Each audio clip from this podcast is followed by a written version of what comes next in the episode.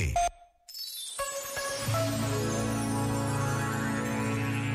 No Dia Mundial dos Pobres e a propósito da parábola dos talentos, exortou o Papa Francisco: Cumulados de dons, somos chamados a fazer-nos dom. Nós que temos recebido tantos dons, devemos fazer-nos dom para os outros. As imagens usadas pela parábola são muito eloquentes. Se não multiplicarmos o amor ao nosso redor, a vida some-se nas trevas. Se não colocarmos em circulação os talentos recebidos, a existência acaba debaixo da terra, ou seja, como se já estivéssemos mortos. Este momento está disponível em podcast no site e na app da RGP.